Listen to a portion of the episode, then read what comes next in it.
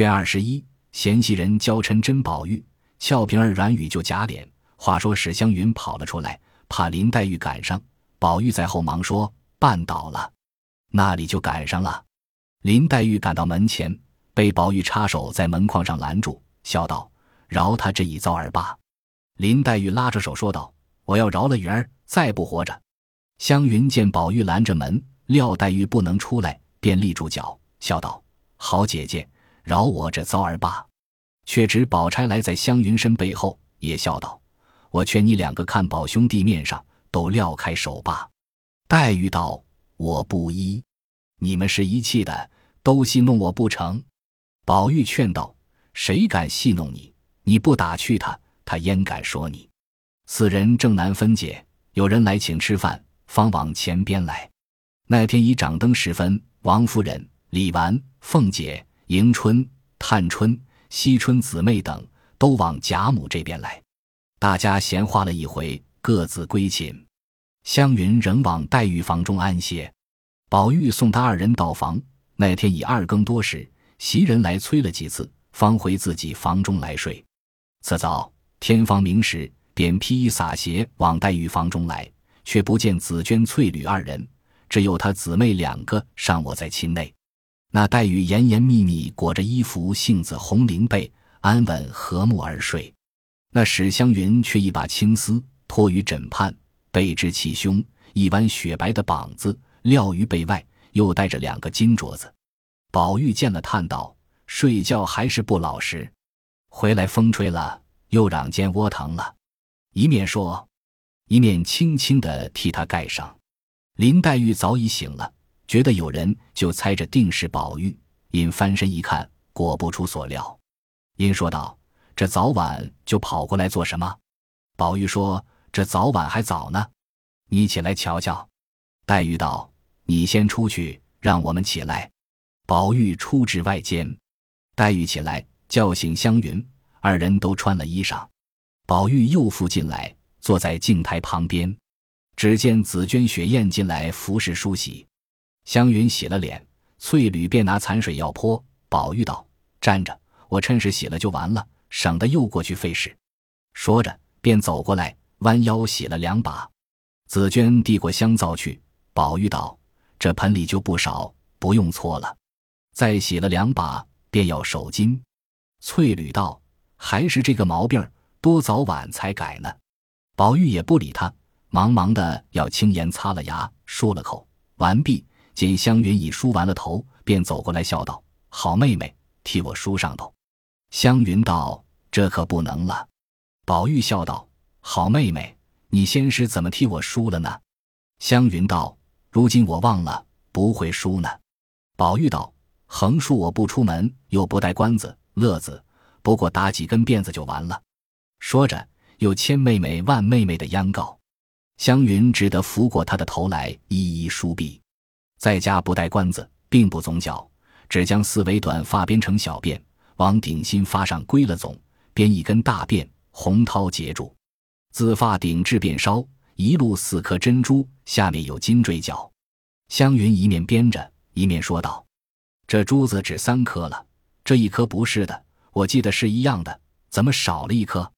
宝玉道：“丢了一颗。”湘云道：“必定是外头去掉下来，不妨被人捡了去，倒便宜他。”黛玉旁边冷笑道。也不知是真丢，也不知是给了人香什么带去了。宝玉不答，因镜台两边都是妆奁等物，顺手拿起来赏玩，不觉顺手念了胭脂，意欲往口边送，又怕湘云说，正犹豫间，湘云在身后伸过手来，啪的一下将胭脂从他手中打落，说道：“不长进的毛病儿，多早晚才改。”一语未了，只见袭人进来，见这光景，只是梳洗过了，只得回来自己梳洗。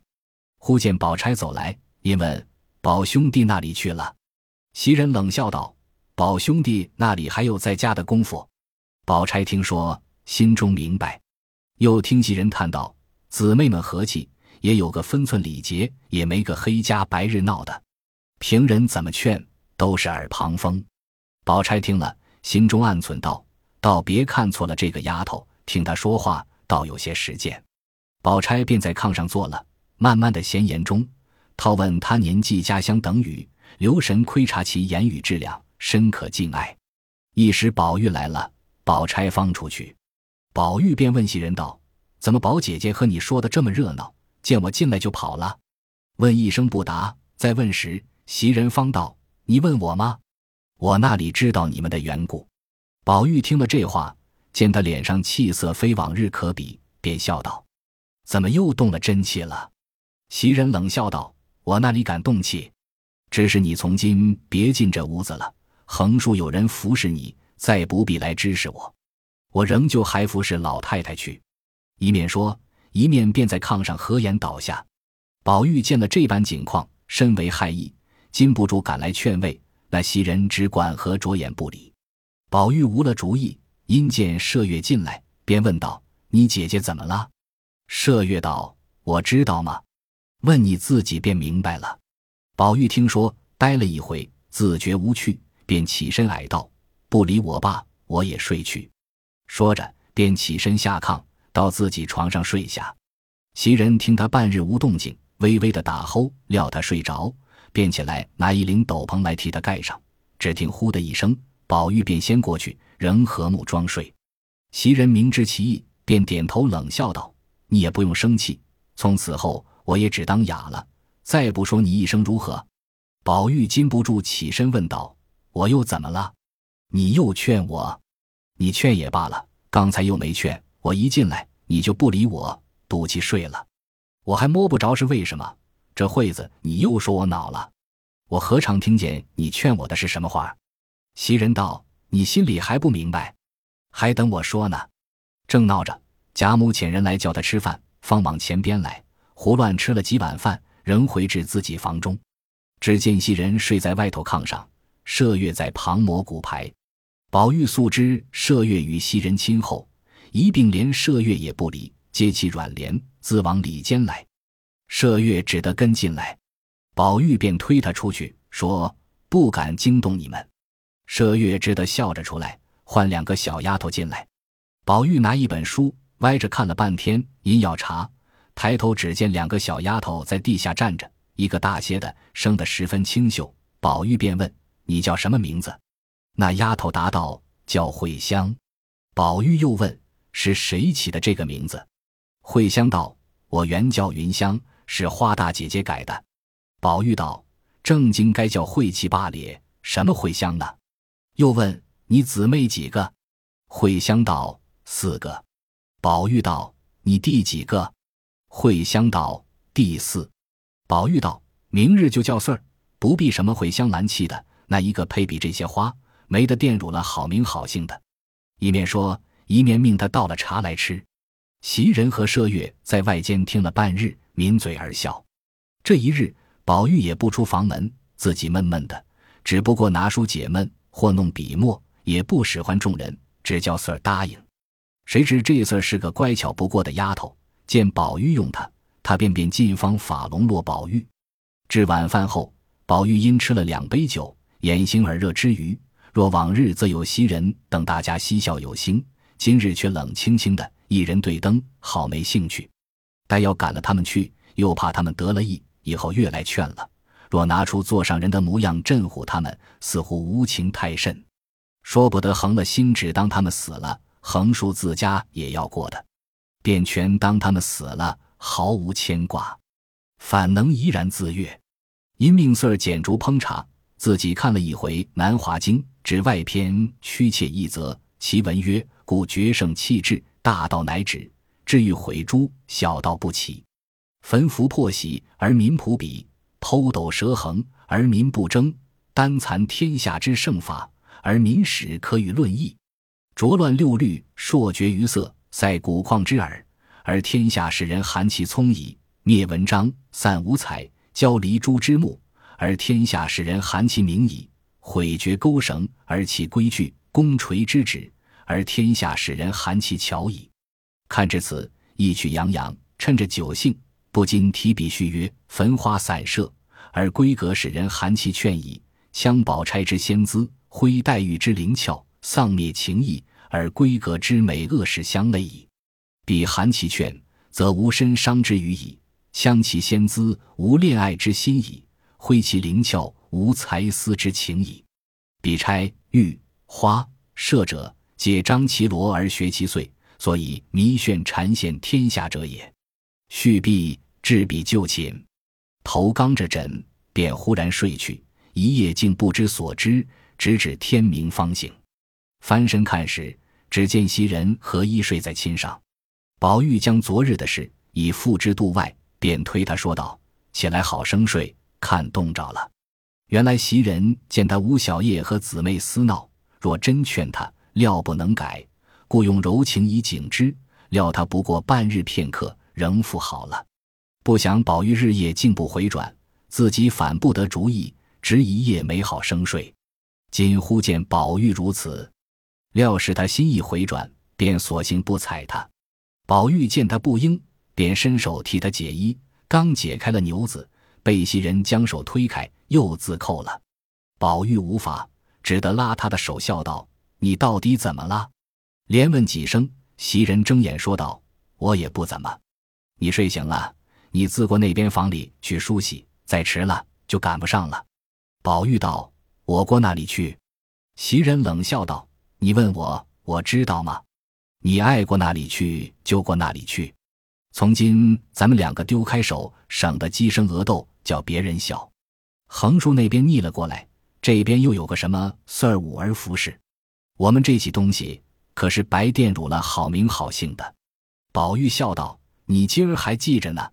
袭人道：“一百年还记着呢，比不得你拿着我的话当耳旁风，夜里说了，早起就忘了。”宝玉见他娇嗔满面，情不可禁，便向枕边拿起一根玉簪来，一跌两断，说道：“我再不听你说，就同这簪一样。”袭人忙的拾了簪子，说道：“大早起，这是何苦来？听不听什么要紧，也值得这个样子。”宝玉道：“你那里知道我心里急？”袭人笑道：“你也知道着急吗？可知我心里怎么样？快起来洗脸去吧。”说着。二人方起来梳洗，宝玉往上房去后，谁知黛玉走来，见宝玉不在房中，因翻弄案上书看，可巧便翻出昨的《庄子》来，看见宝玉所叙之处，不觉又气又笑，不禁也提笔续一绝云：“无端弄笔是何人？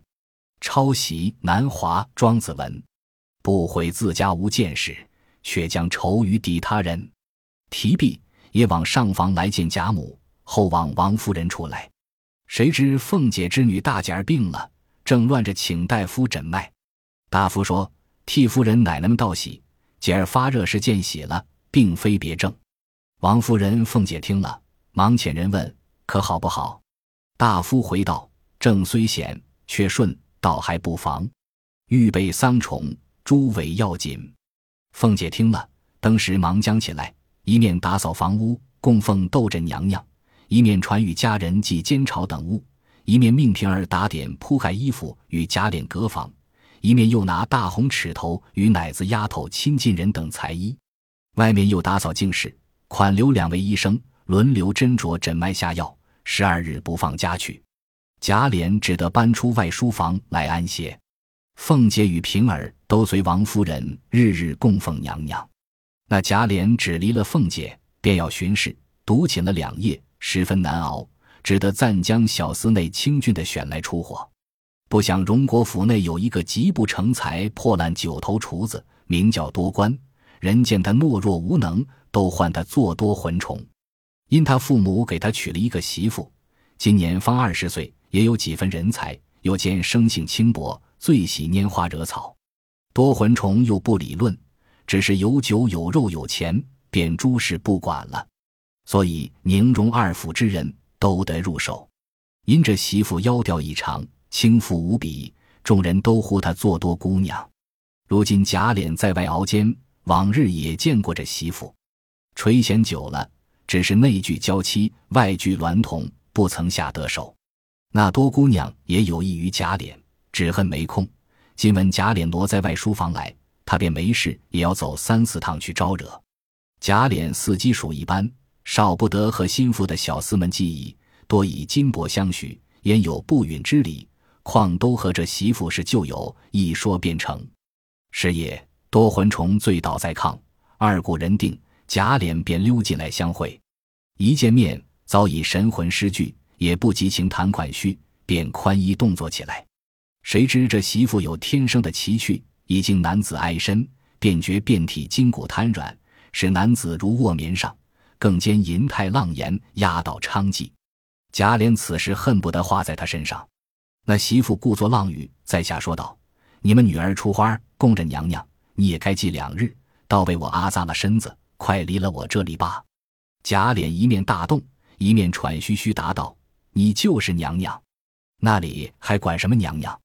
那媳妇越浪起来，贾琏不禁丑态毕露，一时势毕，两个又蒙山是海，难舍难分。自此后，遂成相弃。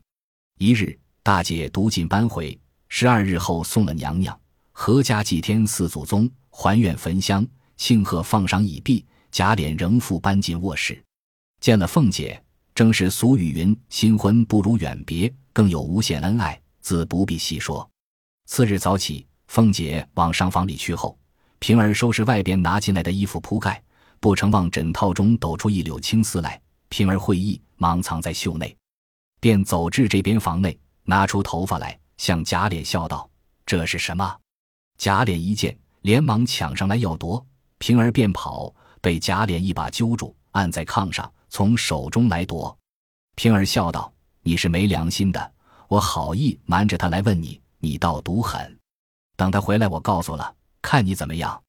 贾琏听说，忙陪笑央求道：“好人，你赏我罢，我再不敢毒狠了。”一语未了，只听凤姐声音进来。贾琏听见松了不是，抢又不是，只叫：“好人，别叫他知道。”平儿才起身，凤姐已走进来，命平儿快开匣子，替太太找样子。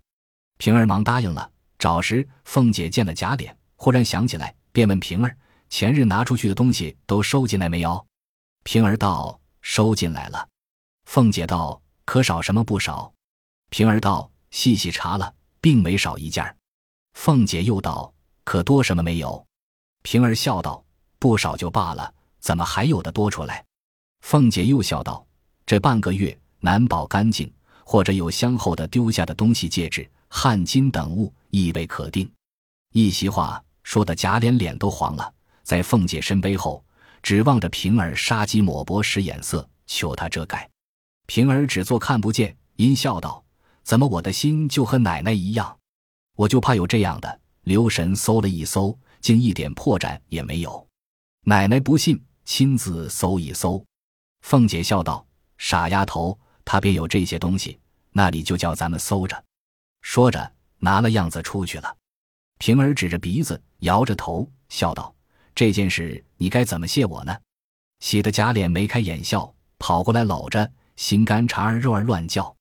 平儿手里拿着头发，笑道：“这是一辈子的把柄，好就好，不好咱们就抖出这个来。”贾琏笑着央告道：“你好生收着吧，千万可别叫他知道。”口里说着，瞅他不提防，一把便抢过来，笑道：“你拿着中式火胎。”不如我烧了，就完了事了。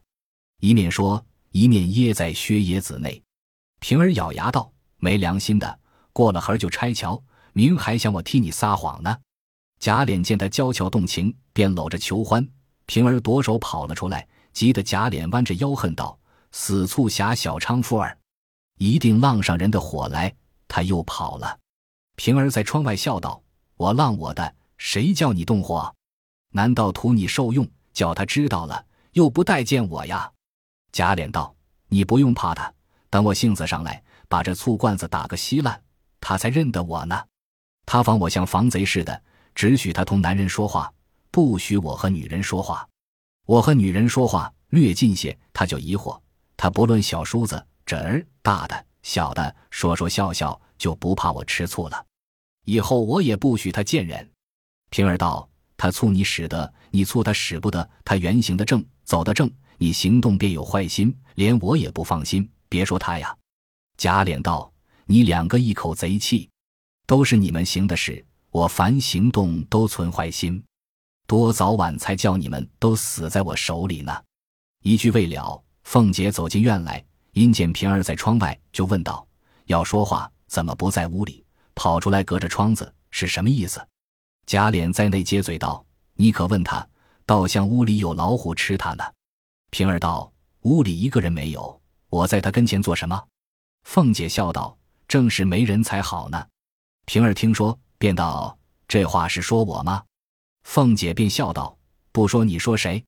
平儿道：“别叫我说出好话来了。”说着也不打帘子，一径往那边去了。凤姐自掀帘子进来，说道：“平儿丫头疯魔了。”这蹄子认真要降服起我来了，仔细你的皮要紧。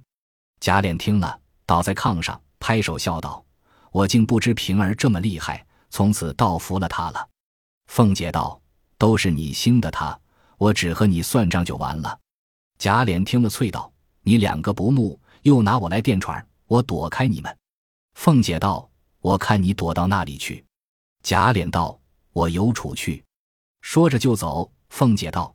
你别走，我有话和你说呢。不知何事，且听下回分解。